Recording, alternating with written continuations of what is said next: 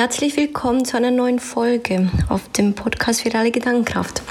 Heute habe ich im Gespräch äh, Moritz Meissner und äh, er wird uns heute über seine Lerngeschichten erzählen. So, hallo Moritz, schön, dass du dabei bist. Ja. Hi Claudia, schön, dass du mich eingeladen hast und ich habe gerade überlegt, wie es eigentlich dazu gekommen ist. Ähm, haben wir uns auf dem Lernhauscamp kennengelernt? Kann das sein? Ja, ja, das, ja, ja ich glaube schon. Hm. Also ich weiß nicht, ich habe deine Session ähm, Microlearning ähm, besucht. Mhm. Also ich war dabei. Genau, also ich glaube, das war jetzt so gefühlt mein erster Berührungspunkt, den ich mit der Claudia hatte. Und ja, seitdem ähm, bist du mir immer wieder mal aufgefallen. Bist ja auch recht aktiv auf Twitter, auf LinkedIn. Und ja, ist ja irgendwann auf mich zugekommen und hast gesagt, Mensch, hast nicht Lust, mit mir ein Gespräch zu führen. Und da sind wir heute. Schön, genau, ja, so war's. Und ähm, ja, deine Lerngeschichte hat mich ähm, richtig inspiriert und deswegen ich ähm, bin ich tausendmal dankbar, dass du heute zugesagt hast, weil ich möchte, dass du deine Lerngeschichte rausträgst, weil dies, ähm, die, die, die hat vielen Menschen inspiriert und ähm, ja, wie begann eigentlich deine Lerngeschichte? Was war deine Lerngeschichte? Ich möchte ganz gerne mit einer Gegenfrage anstellen. Du hast gesagt, sie hat dich inspiriert. Ähm, was hat dich denn inspiriert? Ähm, also zum einen bin ich ganz ehrlich, Microlearning, mit diesem Wort habe ich, ähm, kam ich nicht in Berührung vorher. Mhm. Und ähm, dann hast du mit uns interaktiv gearbeitet in der Session und das war für mich inspirierend, weil so habe ich das vorher, also vorher, vor Corona, habe ich ja so noch nicht gearbeitet. Mhm. Weder äh, mit Kunden noch privat noch in ähm, ähm, andere Sessions, andere Barcamps und ähm, das, das hat mich nicht nur motiviert, sondern auch inspiriert. Vor allem dieses strukturell, strukturelle, darüber nachzudenken, ähm, wo möchte ich hin, was ist wichtig für mich, für, für, für die Firma, für die Kunden, für, für, für mein Umfeld. Und ähm, ja, da bin ich dir sehr dankbar. Ja, dann freut es mich, dass ich ein wenig inspirieren konnte. Und ja, ich muss sagen, so diese Art zu arbeiten, die es jetzt, wie du gesagt hast, durch Corona gerade eingesetzt hast, ist für mich jetzt erstmal nichts Neues. Also ich mache das schon seit Jahren, ähm, auch schon lange vor Corona. Und deswegen erscheint es mir wahrscheinlich normaler, als es vielen anderen geht. Ne? Wobei mittlerweile, sage ich mal, nach einem guten halben Jahr, haben wir wirklich eine steile Lernkurve durchlebt. Und da finde ich schon sehr gut zu erkennen, dass sich da viel getan hat. Also wenn ich mal überlege, was ähm, so März, April teilweise an virtuellen Trainings, Workshops etc. angeboten wurde und wie sich seitdem die Qualität verbessert hat, das ist schon erstaunlich. Das hätte es ohne Corona bestimmt nicht gegeben. Ja, das stimmt, das stimmt. Und äh, darüber bin ich auch sehr glücklich, weil man hat ähm, andere Möglichkeiten des Lernens nicht nur entwickelt, sondern auch herausgefunden, weil ähm, auch durch dich, also digitale Transformation auch ein Thema. Ähm, ich, hat, ich hatte eine andere Berührung damit und ähm, so wie du das vor allem auch bildlich darstellst und in Worte fasst, ähm, es ist doch ähm, für mich Neuland gewesen und es ist für mich überraschend gewesen, was ich alles in Anführungsstrichen nicht kann oder ähm, wie ich Dinge anders ähm, gelernt habe. Und deswegen, ähm, ich, ich bin dir super dankbar ähm, für, für die ganze Learnings und digitale Transformation wird uns wahrscheinlich ähm, noch sehr lange begleiten. Ähm, welchen Bezug hast du jetzt zur digitale Transformation direkt? Ähm, du hast ja als Einstiegsfrage gesagt, was meine Lerngeschichte ist. Ne? Ja. Und ähm, das ist gar nicht so einfach, das jetzt so genau festzulegen, zu sagen, da hat meine Lerngeschichte begonnen, da hat sie geendet.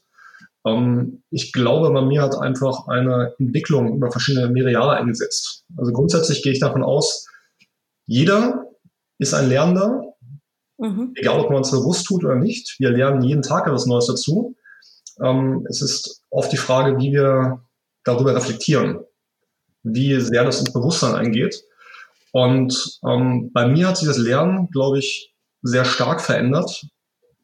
Am Beispiel wäre, was mir jetzt gerade einfällt, wäre in der Schule mhm. war Lernen für mich oft negativ belegt. Ne? Da gab es einzelne Lehrer, einzelne Fächer, die haben mich motiviert, das hat Spaß gemacht, aber im Großen und Ganzen war es etwas, was ich einfach hinter mich bringen wollte. Ne? Wo ich das Gefühl hatte, es sind viele Themen, da werde ich jetzt gezwungen, diese Themen zu lernen und regelmäßig ist es dann vielleicht auch den Lehrern nicht gelungen, mir wirklich klar zu machen, warum das jetzt wichtig für mich ist. Mhm. Deswegen war so der erste Lernabschnitt, war so klassische Schule. Dann ging es weiter ins Erststudium. Da hatte sich für mich schon deutlich geändert, weil ähm, da war es schon eine bewusste Entscheidung. Ne? Da hat mir keiner gesagt, du musst jetzt in die Schule gehen, du musst das jetzt genauso lernen, wie es im Lernplan ist, sondern ich habe mir es ausgesucht. Ich habe entschieden, was ich lernen möchte und habe mir im Vorfeld Gedanken darüber gemacht. Ne? Am Ende, ob das, was ich mir vorgestellt habe, ähm, dann so übereinstimmt mit dem, was ich erlebe. Mhm. Ähm, das ist oft nicht so der Fall oder manchmal wird man positiv überrascht oder vielleicht auch negativ. Aber zumindest war es eine bewusste Entscheidung und das hat für mich schon einen riesen Unterschied gemacht. Und trotzdem habe ich im Studium noch sehr stark auf den Abschluss fokussiert. Dass ich gesagt habe, okay, das Lernen zwischendrin ist dafür da, dass ich am Ende ein Zertifikat in der Hand halte. In der nächsten Ebene ähm, hat sich das noch weiter geändert. Als ich dann gesagt habe, gut, studiert, gearbeitet und da hat mir noch was gefehlt. Und ich habe mir überlegt, wie kann ich das, was mir fehlt, ähm, bekommen, um dadurch das, was ich mache, noch besser machen zu können. Und so kam ich dann zum Zweitstudium wo ich am Ende wie im Erststudium etwas gemacht habe, was ich machen wollte. Allerdings viel bewusster, wo ich gesagt habe, die Note ist mir nicht so wichtig. Es geht mir darum, wirklich etwas mitzunehmen und genau sozusagen die Dozenten und die Professoren auszusaugen, die mir genau das geben können. Also das war schon ein ähm, ganz, ganz anderes Erlebnis. Okay. Ähm, und der letzte Schritt, wo ich sagen würde, wo ich jetzt angekommen bin, ist zu sagen, ähm, weniger ist mehr.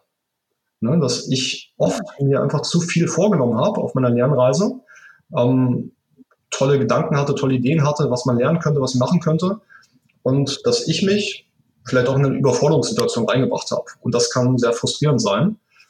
Ähm, und da würde ich sagen, meine Lerngeschichte hat sich da entwickelt, dass ich jetzt weiß, ist es manchmal sinnvoller, wirklich klar zu erkennen, was will ich lernen, warum will ich es lernen, aber sich selbst nicht zu überfordern, sondern wirklich zu sagen, ich gehe in kleinen Schritten und ich weiß, Lernen braucht auch Zeit.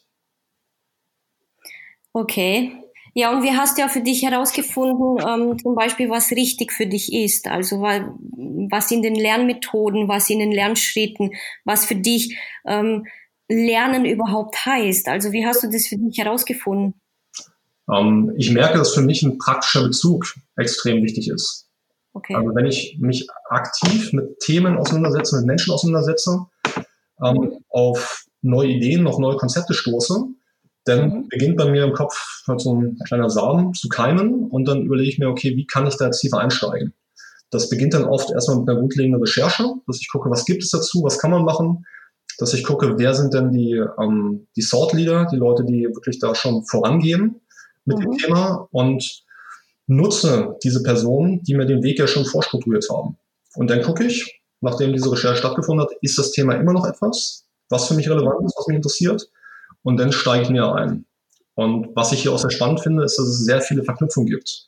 Und dass die meisten Themen überhaupt nicht isoliert zu behandeln sind, sondern dass wirklich ein Thema ganz oft in ein anderes Thema reingreift. Ähm. Und das macht es halt auch super spannend. Und ich glaube, das ist auch ein bisschen eine Typfrage. Ich kann mich für sehr viele Themen begeistern. Also das habe ich auch im, im Konzernumfeld gesehen. Ich gehe in der Regel mit offenen Augen durch die Abteilung in die Gespräche mit den Leuten rein. Und ich finde immer etwas, was mich begeistert und wo ich denke, wow, cool, was die hier machen. Und mhm. wie kann man es trotzdem vielleicht noch besser machen, noch anders machen? Wie kann man Dinge noch optimieren? Wie kann man vielleicht Wege, die in anderen Abteilungen, in anderen Fachbereichen schon umgesetzt werden, auch in andere Bereiche übertragen? Und das ist ja auch ein Lernen. Ne? Entweder ja. Dinge, die es schon gibt, überführen und, und umsetzen oder gucken, wie kann ich dann neue Verknüpfungen erstellen. Okay, das heißt, du bist ja auch ähm, der Typ Mensch, der auch mit Bestehendem arbeitet. Also es muss nicht unbedingt etwas Neues sein oder Neues erfunden werden, damit du sagst, okay, das Optimum, was ich rausholen kann, ähm, muss nur aus Neuem bestehen. Ja, also ich, ich glaube, ähm, es funktioniert sogar noch besser, wenn ich erstmal bei etwas Bestehendem ansetze. Da habe ich einen Ankerpunkt wo mhm. ich wirklich sagen kann, okay, was ist schon da, wie funktioniert es? Ähm, okay. Und dann daraus zum Teil auch wieder neue Dinge sich entwickeln, neue Gedanken, neue Ideen. Es muss ja nicht immer was komplett Neues sein. Viele Innovationen ähm, sind ja nicht etwas, was jetzt auf einmal da war, ne? wo auf einmal jemand mit angekommen ist und gesagt hat, okay, das ist noch nie da gewesen und das mache ich jetzt. Das sind ja oft wieder diese kleinen Schritte, dass etwas Bestehendes ähm, einfach optimiert wird, verändert wird, verbessert wird. Ja, ja, das stimmt. Das heißt, ähm, jetzt zu einem vielleicht, naja, nicht ganz anderes Thema, aber weil wir jetzt über bestehende Modelle geredet haben, New Work bedeutet ja neues Arbeiten. Würdest du jetzt sagen, ist es eine neue Arbeitsweise oder was würdest du jetzt unter New Work verstehen? Was, wie definierst du es für dich? Wie hast du es herausgefunden, was es für dich ist? Vorab, du hast jetzt die Frage gestellt, hast ja bestimmt schon ein paar Gedanken darüber gemacht, warum du diese Frage stellen möchtest. Ähm, was ist denn New Work für dich? Für mich sind es ähm, neue Arbeitsweisen. Es ist keine, also es ist keine komplette, keine komplette, ähm, wie soll ich sagen, also neue Arbeitsweisen bedeutet, ähm, genau wie du gesagt hast, dieses Recycling. Ja, ich habe ja alte Methoden, die ich vielleicht erfrischen möchte. Und das habe ich für mich herausgefunden, dass es richtig gut funktioniert. Mhm. Und ähm, vor allem, wenn es bei der Implementierung geht, ein, ein Beispiel jetzt das Wasserfallmodell. Ja, das kann ich jetzt für mich ähm, aus Altem kann ich neu machen und das bedeutet für mich New Work. Ähm, für mein Mann zum Beispiel bedeutet New Work in seiner Firma und mit seinen Leuten was anderes. Ja, und jeder definiert für sich etwas anderes und damit habe ich zum Beispiel Schwierigkeiten, sage ich dir ganz ehrlich, weil jeder definiert das anderes was anderes. Und ähm, eine, eine einheitliche Definition, gibt's die? Super, also finde ich klasse, wie du jetzt erstmal auf meine Gegenfrage eingegangen bist. Und ich glaube, da hast du den zentralen Punkt schon herausgearbeitet. Ähm, mich verbindet mit New Work so ein bisschen, Hassliebe ist vielleicht zu hart gesagt, aber schon so, es zieht mich an und mhm. stößt mich etwas ab. Ähm, ich finde es erstmal als Begriff finde ich es eigentlich schlecht, weil es einfach sagt, okay, es geht um die Arbeit und um etwas Neues, neue Art zu arbeiten. Ja. Allerdings ähm, ist das halt schon wieder wirklich sind zwei Worte, an sich ein zusammengeführtes Buzzword, wo jeder etwas anderes drunter legt für sich. Ne? Jeder hat erstmal ein Bild. Wenn man sagt, hier, das ist New Work, irgendwas entsteht im Kopf. Und diese Bilder können positiv sein, diese Bilder können negativ sein. Als ich das erste Mal mit zu tun gehabt habe, war es für mich eigentlich aus, ausschließlich positiv. Ne? Neues Arbeiten, besseres Arbeiten, optimiertes Arbeiten, Arbeiten, das mehr Spaß macht, Arbeiten, wo man produktiver sein kann, Arbeiten, wo man mehr beitragen kann fürs Unternehmen, für die Gesellschaft. Also das war mein erster Berührungspunkt. Ich habe aber auch festgestellt, dass es ähm, viele Menschen gibt, die da direkt negativ drauf reagieren. Weil gerade für Führungskräfte kann New Work kann auch gleich ein Angriff sein oder sie nehmen es als Angriff wahr. Denn es impliziert für sie in ihrer Wahrnehmung, dass das, was sie machen, so die Old Work, ist nicht mehr gut. Und jetzt muss man alles anders machen. Also sprich, ihre Systeme, das, was sie die letzten Jahre gemacht haben, wird in Frage gestellt. Und das sehr intensiv, sehr ausgiebig auf Twitter, LinkedIn, Zing etc. Ähm, das heißt, von vornherein, wenn dieses Label wieder aufkommt, dieses Buzzword, entsteht ein Widerstand bei ihnen. Ne? Und das ist, ja. schade, ne? weil es, es, kann so viel Positives vermitteln, aber da steht erstmal so ein negativer Punkt drin. Und wenn man dann auch sagt, was ist denn die Definition? New Work per se ist ja nicht neu. Das ist ja etwas, was ja schon seit Jahrzehnten diskutiert wird, unter unterschiedlichsten Begrifflichkeiten. Richtig populär ist es dann geworden unter dem Begriff New Work von Friedhof Bergmann. Und er hat es dann zusammengefasst, sozusagen einen plakativen Satz, und hat auch gesagt, New Work ist für ihn Arbeit, die man wirklich, wirklich will. Und ja. das hört sich hier erstmal auch gut an, ne? dass man sagt. Arbeit ist ein großer Teil meines Lebens und warum soll ich den großen Teil, Teil meines Lebens nicht mit etwas verbringen, was ich auch wirklich machen will? Etwas, was mir Spaß macht, etwas, wo ich produktiv sein kann. Und das, würde ich sagen, ist dann für viele halt auch so Idealzustand, ne? Das ja. arbeiten zu können, damit Geld zu verdienen, was ich wirklich machen möchte. Ja.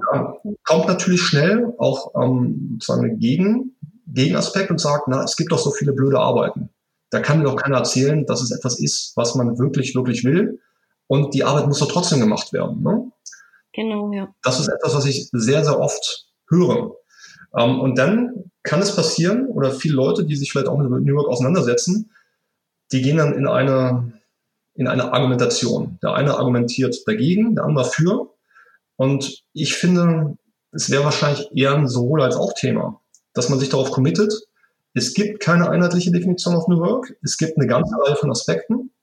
Ähm, der Grundgedanke ist etwas Positives, etwas, was anziehen soll, etwas, wo wir gemeinsam darauf hinarbeiten können, ja. aber etwas, was oft noch nicht erreicht ist.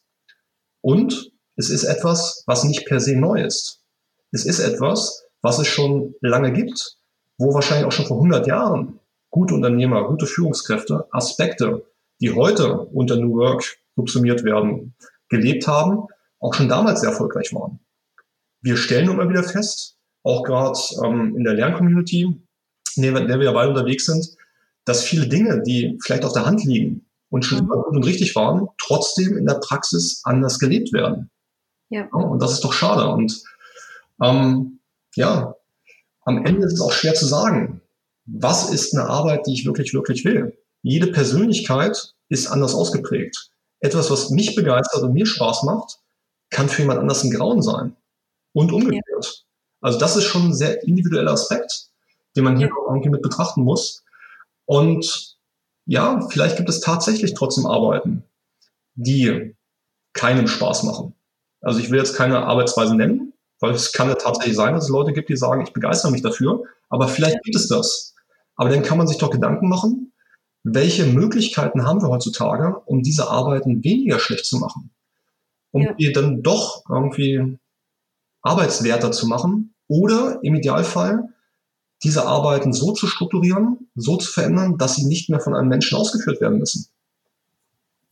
No? Also ja. nicht sagen, es ist schon alles erreicht, wir sind da, wo wir sein wollen, sondern gucken, wie können wir gemeinsam hinkommen.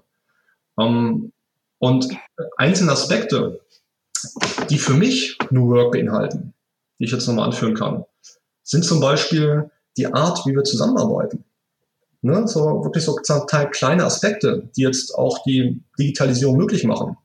Mit kollaborativen ähm, Zusammenarbeitsmethoden oder Toolsuiten wie Office 365, wie G Suite, wie Trello, wie Slack, ja. wo wir nicht mehr in einem Team uns permanent per E-Mail Dokumente hin und her schicken und gucken, in welcher Versionsnummer sind wir eigentlich, sondern ja. an einem Ort gemeinsam an Dokument arbeiten und immer wissen, wo stehen wir, was ist der aktuelle Stand und wo wollen wir hin. Das wäre ein Aspekt. Der Harald Schirmer hat dazu gesagt, stop sending, start sharing. Ja, ja. Ein anderer, ja, Satz, ja. ein anderer Aspekt für mich wäre jetzt auch gerade in Corona sehr relevant. Reisen gegenüber von Arbeiten. In der heutigen Zeit, vor Corona, sind wir so viel unterwegs gewesen, so viel geflogen, so viel in der Bahn gesessen, so viel im Auto gesessen. Richtig. Die Reisezeit, die Arbeitszeit überlagert hat. Und das ja. ist etwas, was einmal das Risiko natürlich erhöht. Wenn ich im Auto sitze, übermüdet bin, kann viel eher was passieren, aber ich kann ja auch nicht wirklich produktiv arbeiten. Und es gibt doch viele Tätigkeiten, wo ich nicht vor Ort sein muss sondern die ich virtuell durchführen kann. Also wir führen jetzt in Anführungszeichen ein Interview durch, aber wir sitzen uns jetzt nicht gegenüber, sondern du sitzt irgendwo in Deutschland, ich sitze in Berlin und es klappt trotzdem. Das heißt nicht, dass es immer geht und sich auf jede Arbeit ähm, umzusetzen lässt, aber in vielen Bereichen wäre es möglich. Ein weiterer ja. Aspekt wäre Hierarchie und Netzwerk. Oh ja. Wir in der alten Welt, in Anführungszeichen alten Welt, mhm. noch sehr hierarchisch aufgestellt sind. Ne? Dass wir komplizierte Probleme hatten, die gelöst ja. werden müssten. Ne? Wo es dann Experten gibt und Top-Führungskräfte, die genau wissen, wo es lang geht und diese Arbeit nur noch zuweisen. Heutzutage ist die Welt so komplex geworden, dass wir am Ende gar nicht wissen, was der richtige Weg ist. Ne? Und es kann auch viele richtige Wege geben. Und da macht Hierarchie in meinen Augen oft nicht mehr richtig sind, sondern da können wir wirklich die Power des Netzwerkes nutzen. Etwas, was für Leute, die jetzt auch in Social Medien aktiver werden, wie Twitter oder LinkedIn, ja schon am eigenen Leib auch gemerkt haben. Man hat eine Frage zu irgendeinem Thema. Stellt diese Frage in die globale Weite mhm. und kriegt tolle Antworten. Ja? Das stimmt, ja. Ja, weil ich, ich habe jetzt auch gemerkt, dass Hierarchien, ähm, es ist schwierig. Also ich bekomme es jeden Tag live mit in, in der Firma von meinem Mann. Da sträuben sich die Chefs dagegen, ähm, miteinander zu arbeiten. Bedeutet, dass ähm, vielleicht in gewissen Aspekten und Punkte der Chef gleichwertig ist wie vielleicht ein Abteilungsleiter oder Mitarbeiter, der operativ vor, vor Ort arbeitet beim Kunden. Und ähm, das erschwert so sehr die Arbeit und hemmt und, und kostet so viel Zeit. Und ähm, die Zeit, die zum Beispiel jetzt investiert wird, die Chefs davon zu überzeugen, ähm, hey, wir würden viel, viel, viel schneller arbeiten und Zeit sparen, wenn wir so und so und so. Und wenn dann von der anderen Seite kommt, ja, nee, nee, nee, also das altbewährte, das funktioniert immer noch wunderbar. Obwohl das gar nicht so ist, dann frage ich mich wirklich, woran liegt das? Woran, woran könnte das liegen? Weißt du? Ja, okay, also das ist ja auch ein, eine Form, sozusagen eine Vorstufe des Lernens. Es gibt eine neue Situation, ja. neue Möglichkeiten, wie du sagst, produktiver zu arbeiten. In dem Fall neue Möglichkeiten, die sich die Mitarbeiter wünschen. Ja. Aber für die Chefs, die sind in einer anderen Umgebung auch sozialisiert worden. Ne, die sind der Chef geworden, weil sie sich auf eine bestimmte Art und Weise verhalten haben. Also sie sind da, wo sie heute sind, weil sie irgendwas richtig gemacht haben. Und jetzt wird ihnen gesagt, sie sollen von heute auf morgen diese Verhaltensweisen über den Haufen werfen und komplett hinterfragen. Ja? Also das ist auch etwas, was Zeit braucht, was ein Prozess ist, wo man vielleicht auch ein bisschen Erwartungsmanagement machen sollte und nicht sagen kann, wie gesagt, es wird denen jetzt einmal erklärt, wird einmal mit ihm besprochen und dann funktioniert es gleich. Auch das ist ein Prozess. Und da gibt es Chefs, die da tendenziell offener sind, die sich da schneller für begeistern lassen, das machen. Es gibt sicher auch eine breite Mehrheit, wo es ein bisschen länger dauert. Und es gibt auch welche, die sich nie ändern werden. Ja? Ja. Deswegen auch hier kann man, glaube ich, nicht so global sagen, die Chefs oder die Führungskräfte, sondern auch hier sind es wieder Einzelfälle. Ja? Also, und es geht ja nicht um die Chefs, es ist doch mit Mitarbeitern das Gleiche. Ja? Wenn man irgendwelche neuen Arbeitsmethoden einführt, die können besser sein, die können die Arbeit erleichtern. Aber im ersten Moment ist es etwas, mit dem man sich beschäftigen muss. Jemand, der 15 Jahre lang E-Mails geschrieben hat, und ja. Arbeitsprozess hat, der funktioniert. Und du sagst, so bitte ab morgen nutzt du aber Slack oder Teams oder was auch immer. Ja. Da gibt es ein paar, die Early Adopters, die sagen, cool, klar, mache ich sofort. Aber die Masse, die wird erstmal sagen, ja, warum denn? What mhm. for me? Und dann sagst du, naja, dann hast du weniger Arbeit, dann sparst du Zeit. Dann ist es erstmal sehr abstrakt. Und wenn die sagen, hm, okay, ist erstmal eine steile These, aber ich habe jetzt schon eine ganze Menge andere technische Neuerungen erlebt und da hatte ich am Ende nicht mehr Arbeit, da hatte ich ähm, nicht weniger Arbeit, da hatte ich viel, viel mehr Arbeit und am Ende wurde sowieso abgeschafft. Deswegen ist für viele der Impuls, erstmal so weitermachen wie bisher. Ja. Und gucken, ob sich das Thema sozusagen von, von selber löst. Und hier habe ich gemerkt, gerade im Arbeitskontext, im Konzern, wo ich zuletzt gearbeitet habe, dass ich nicht immer den großen Wurf gemacht habe und gesagt habe, so, ich erkläre dir jetzt mal das neue Tool als Gesamtheit, mhm. sondern in kleinen Schritten. Kleine Aspekte, die mir direkt geholfen haben, die meine Arbeit, mein Wohlbefinden gesteigert haben, die habe ich aufbereitet und in 5, 10, 15 Minuten den Leuten, die Interesse hatten, einfach mal gezeigt. Und wenn die dann merken, ohne großen zeitlichen Einsatz, funktioniert etwas tatsächlich einfacher und sie sparen Zeit, dann sind sie motiviert, dann sprechen sie mit ihren Kollegen drüber und die wollen das dann auch. Und dann kommt eins zum anderen. Also auch hier ähm, es wird oft, glaube ich, noch zu sehr mit Druck gearbeitet, ne? dass man Leuten irgendwas Neues überhelfen will und sagen will, so, früher war alles schlecht und jetzt machen wir es alles besser, sondern im ersten Moment wirklich gucken, was gibt es denn für Möglichkeiten, um die Arbeitssituation zu verbessern und dann halt erstmal auch mit den Dingen zu, zu beginnen, die mit wenig Aufwand einen sehr großen ähm, Impact haben können. Mhm. Ja, ja, das stimmt. Würdest du dann ähm, jetzt ähm, in den 15 Minuten den Leuten eher visualisieren, was du meinst und ähm, wie die Arbeit erleichtert werden kann? Mhm. Oder hältst du Präsentationen oder wie läuft das ab? Es ist sehr unterschiedlich. Also ich bin vom Typ her jemand, der, viele würden sagen, eher verkopft ist. Also ich bin jemand, der ähm, sehr, sehr viel mit dem Kopf arbeitet, sehr rational Dinge durchdenkt, vielleicht mehr als andere. Ähm, mhm. Und da habe ich festgestellt, dass ich früher viele Leute so nicht erreichen konnte, weil die halt anders ticken. Und auch mich erreicht man besser über Bilder, über Gefühle. Ne? Mhm. Also Im ersten Moment muss das Gefühl stimmen. Ne? Es, etwas muss sich gut anfühlen. Ich muss es verstehen können. Ne? Deswegen sind ja auch die Reisen und Bilder so stark. Ne? Weil etwas Abstraktes so greifbar gemacht wird. Ja, und wenn erstmal das Gefühl stimmt und die Leute eine positive Grundeinstellung zum Thema haben, dann sind sie auch viel eher bereit, sich kognitiv mit den Themen zu beschäftigen. Deswegen auf deine Frage, ja, in meinen Augen ist es ähm, ganz sinnvoll und hochrelevant, wirklich kleine Einheiten zu machen, die mhm. möglichst mit Bildern, mit Geschichten zu unterfüttern und dann zu gucken, sozusagen, wie es resoniert und wenn dann Nachfragen kommen und die Leute mehr wissen wollen, dann halt gezielt ja. darauf einzugehen, anstatt sie im Vorfeld schon mit, mit Input zu erschlagen. Okay. Ähm, jetzt habe ich kurz eine Frage an dich, weil ich möchte es gerne von dir nochmal kurz hören.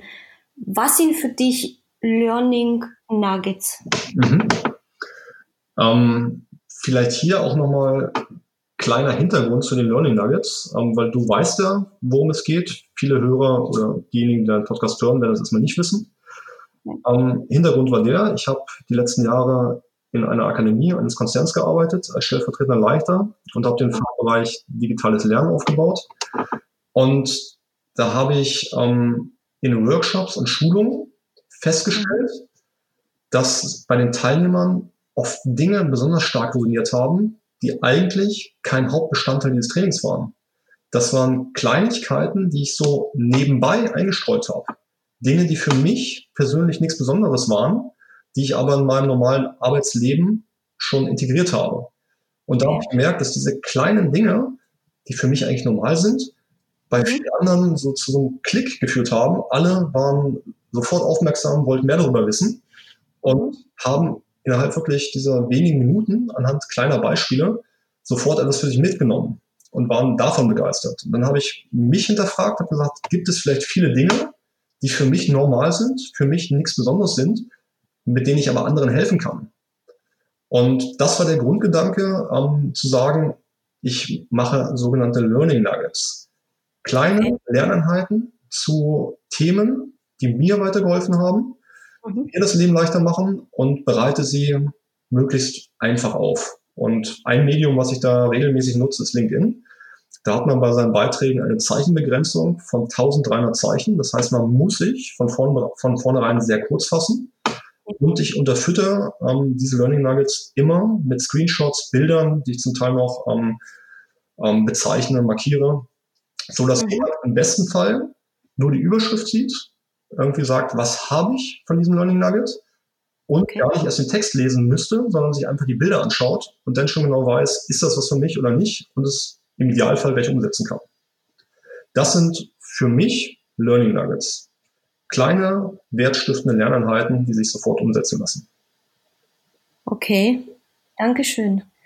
Ähm, und jetzt komme ich eigentlich für mich so die wichtigste Frage, wie verbindest du alles miteinander? Also wir hatten jetzt Microlearning, wir hatten äh, Learning Nuggets, wir hatten New Work. Ähm, hast du für dich eine Methode herausgefunden, wie du das alles miteinander verbindest oder machst du es abhängig von der Situation? Also je mehr ich mich mit diesen Themen beschäftige, desto mehr merke ich halt, dass diese Themen alle ineinander greifen. Ne? Ja. Also das finde ich erstmal hochmotivierend und das ist auch etwas, was mich halt daran begeistert, dass auch Themen wie Digitalisierung, Robotik, künstliche Intelligenz, New Work, Smart Government, Paperless oder auch bedingungsloses Grundeinkommen, das sind nicht isolierte, nebeneinander stehende Themen, das sind Themen, die alle miteinander verwoben sind. Und bei deiner Frage jetzt, es gibt sozusagen neues Arbeiten, digitale Transformation, viele neue Themen, die mir das Leben erleichtern können, die anders Leben erleichtern können, die dabei helfen können, dass Deutschland sein Potenzial noch besser ausschöpft. Ja. Um neue Themen lernen zu können oder aufnehmen zu können, umsetzen zu können, muss ich mich damit beschäftigen, muss ich es lernen. Deswegen ja. habe ich mich gefragt, wie kann ich diese Themen selber am besten lernen und wie kann ich anderen dabei helfen, zu lernen? Und da habe ich gemerkt, das geht am besten durch Microlearning, durch kleine, abgegrenzte Lerneinheiten. Und ja. eine Möglichkeit dieser Microlearnings sind die Learning Nuggets. Es gibt noch viele andere Möglichkeiten. Ne? Du kannst über YouTube kleine Lernvideos machen. Ähm, du kannst ähm, auch physisch etwas machen, zum Beispiel Reverse Mentoring Cards. Wo du im, im Meeting gewisse Fragen im Vorfeld definierst, die Kollegen die Frage ziehen lässt und die Kollegen dann diese Frage beantworten lässt. Ähm, also ist es halt wirklich nur ein Bestandteil eines großen Ganzen. Okay. Okay. Ähm, was nimmst du aus den ganzen Lerngeschichten mit? Was, was konntest du jetzt für dich selber, ähm, mhm. sage ich jetzt mal, entnehmen, ähm, daraus gewinnen?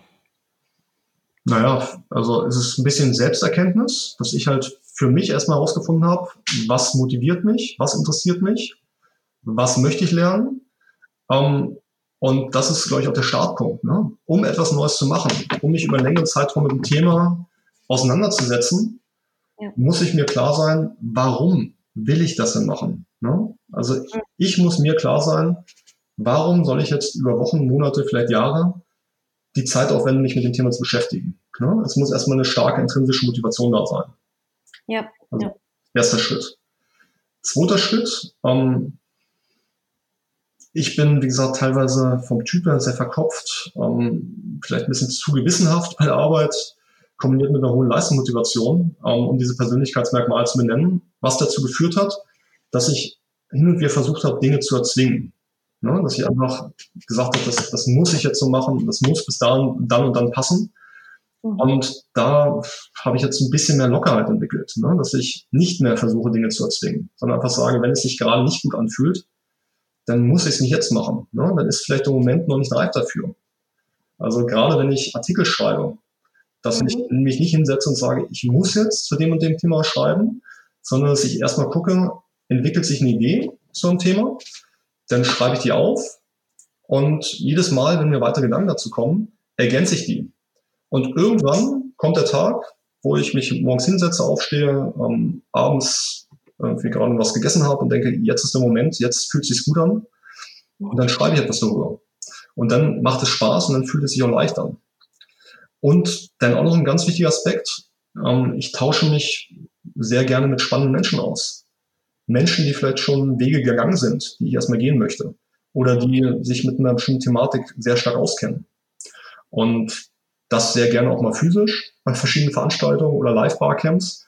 Aktuell natürlich überwiegend über Twitter und LinkedIn. Okay, okay. Ja. Cool. Ja, das ist ähm, interessant zu hören, weil eben ähm, du tauschst dich gerne mit, mit Menschen aus, die vielleicht schon ein, ein Stück weit des Lernweges gegangen sind. Und das ist ein wichtiger Aspekt, weil ich bekomme das jetzt live mit zum Beispiel. Ähm, mach, machen jetzt mein, die Menschen in meinem Umfeld jetzt hier im, im Süden nicht wirklich. Mhm. Weil dann heißt es sofort, ja, aber der ist ja den Weg schon gegangen, der weiß ja schon alles. Ja, und was soll ich jetzt hinterher äh, hinken?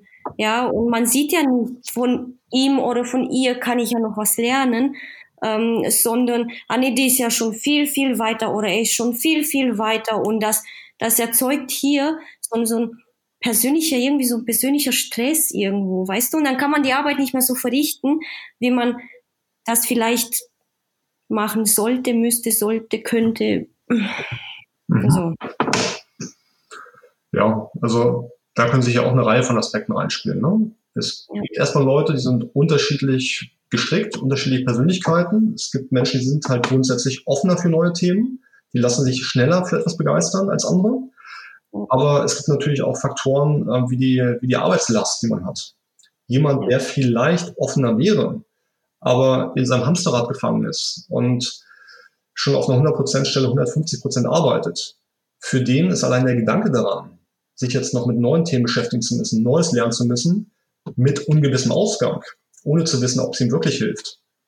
Oder vielleicht auch, dass es ihm ein unangenehmes Gefühl vermittelt, dass er einfach mal dadurch erstmal feststellt, was er alles nicht weiß. Ne? Ja. Das kann auch dazu führen, dass die Leute erstmal ähm, sozusagen ein bisschen auf Abstand gehen. Und auch hier bin ich wieder am Punkt, kleine Schritte. Ne? Wenn jemand das Gefühl hat, er wird überrollt, überfordert, dann ja. so lange reduzieren, bis der Schritt so klein ist, dass derjenige auch bereit ist, diesen Schritt zu gehen. Ja. Ähm, das heißt, was würdest du jetzt den Zuhörern mitgeben? Was, was würdest du jetzt sagen, womit sollen sie anfangen? Oder was, was würdest du sagen, ist der allererste Schritt bei so einer Lerngeschichte? Der erste Schritt ist ganz klar. Erstmal eine individuelle Vision haben, zu sagen, was will ich denn überhaupt? Ne? Was ist für mich eine erstrebenswerte Zukunft? Wie, wo sehe ich mich zukünftig? Bei welcher Arbeit? Welche Arbeit könnte ich machen oder welche Tätigkeit, die mich begeistert, die mich, die mich ausfüllen könnte? Ja. Ja, das ist ein wichtiger Aspekt. Und jetzt wären wir schon fast beim Schluss angekommen. Was sind deine Visionen? Wo siehst du dich in der Zukunft? ja, ich bin, würde ich sagen, zum Teil schon in der Zukunft angekommen. Also viele Aspekte in meinem Leben, die ich gerade habe, gefallen mir gut. Ja. Also ich habe mir die Frage halt schon oft gestellt, was brauche ich, um gut arbeiten zu können. Ich weiß, dass für mich ähm, halt auch Sport ein wichtiger Faktor ist, dass ich neben der Kopfarbeit halt viel Zeit benötige, um laufen zu gehen oder andere sportliche Betätigungen zu machen. Das hilft mir, frei zu werden und dabei komme ich halt auch oft auf neue Ideen. Und ich weiß halt auch, dass ähm, ich mir bewusst halt auch Freiräume nehmen muss, ähm, um sozusagen Neues Gelerntes überhaupt erstmal ähm, verarbeiten zu können. Ne? und auch wenn ich jetzt nicht gerade am Schreibtisch sitze, sind der Themen, mit denen ich beschäftigt, mich beschäftigt habe, immer noch am Arbeiten in meinem Kopf. Okay. Genauso wie auch kreative Ideen.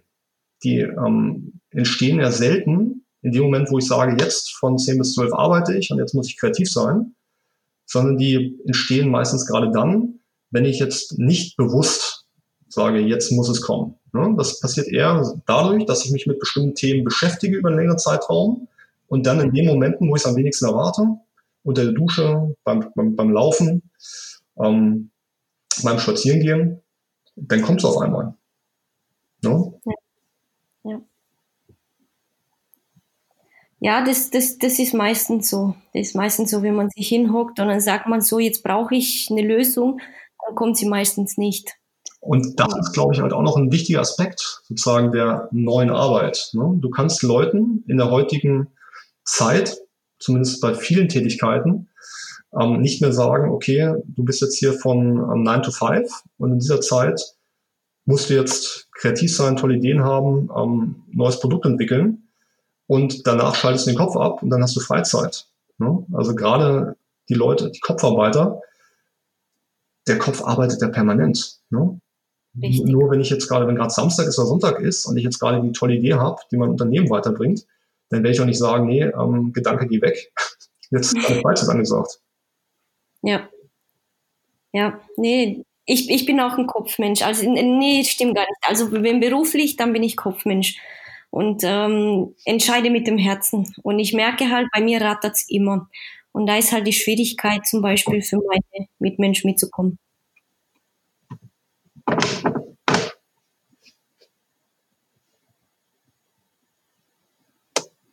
Moritz? Ja, ich bin da. Okay. Hat nur einmal ganz laut Kabum gemacht. Nein, ähm, ja, und die Schwierigkeiten habe ich zum Beispiel, weil bei mir rattert immer auch am Wochenende und nachts und meistens, also ich habe noch Phasen, wo ich nachts aufwache und ähm, irgendwelche Ideen aufschreibe. Mhm. Und, und da merke ich für mich, das ist nicht gut. Ist das nicht gut, sagst du?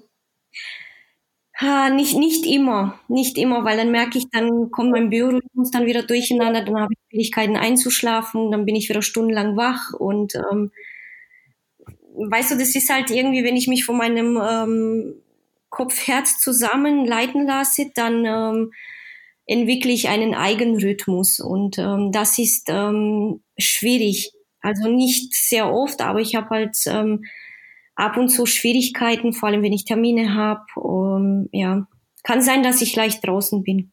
Mhm.